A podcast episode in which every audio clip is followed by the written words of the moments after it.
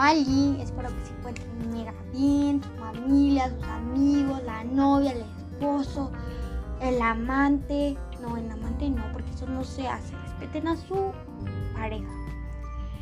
Em, ¿Qué les puedo decir? Pues, ¿qué creen que de qué vamos a hablar? Sobre el embarazo adolescente.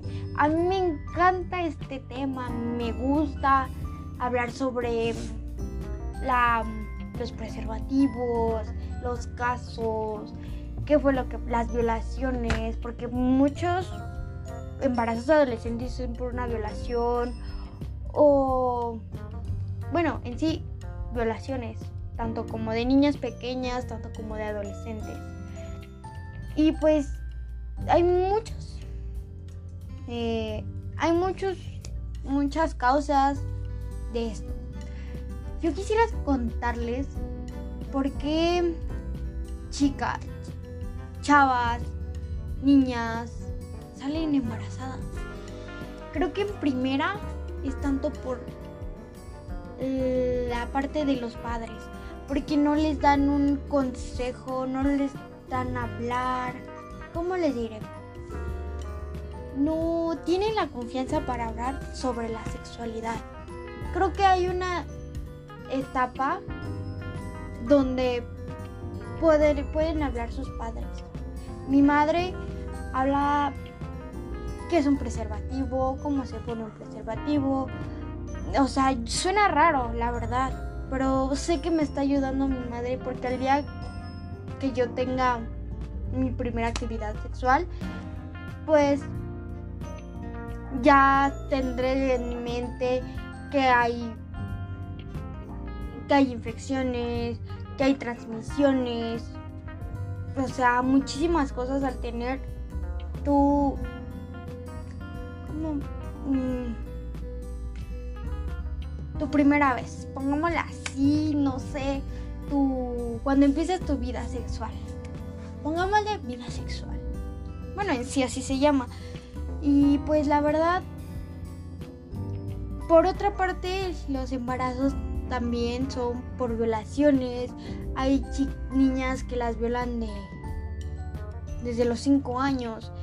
Hay casos súper feos donde donde o sea, niñas pequeñas, nenas, o sea, que en, verdad me da tristeza que nuestro país esté toleren este tipo de cosas.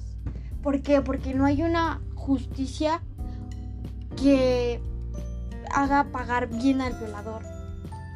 Porque hasta las matan o no sé. O sea, y por otro lado hay chicas donde se embarazan y con tal de hacer feliz al novio, pues le dan tipo la prueba de amor y es como de, nena, piensa bien las cosas y no porque no quieran protegerse van a tener un embarazo, lo cual es muy riesgoso tanto a la edad de, de 12 a 18 años, porque sigue siendo un adolescente. Tu adolescencia empieza desde los 10, 11, hasta termina hasta los 20. Y si eso si bien te desarrollaste. A ver, nenas, o sea, no quiero que se la tomen a mal, pero simplemente hay que ver cuáles son las causas y consecuencias sobre esto. Creo que ser una mamá adolescente no, no te va a llevar a nada bueno ten tus precauciones, si piensas mantener, estás teniendo, vas a hacerlo. Primero ve, tenle la confianza a tu madre o a la persona en que más le tengas confianza, pregúntale qué es un preservativo, si, si es que no lo conoces. Supongo que en la escuela te lo enseñan mil veces desde sexto te empiezan a decir que es un condón, que es una pastilla anticonceptiva, que es un DIU, que, es un parche. O sea, te empiezan a enseñar qué tipos de anticonceptivos hay.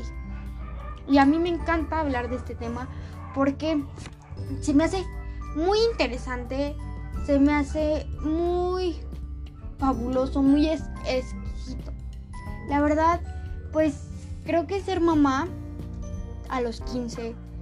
Y les voy a contar algo, no tengo por qué, pero yo tenía una prima que, que se embarazó a los embarazó a los 16 años.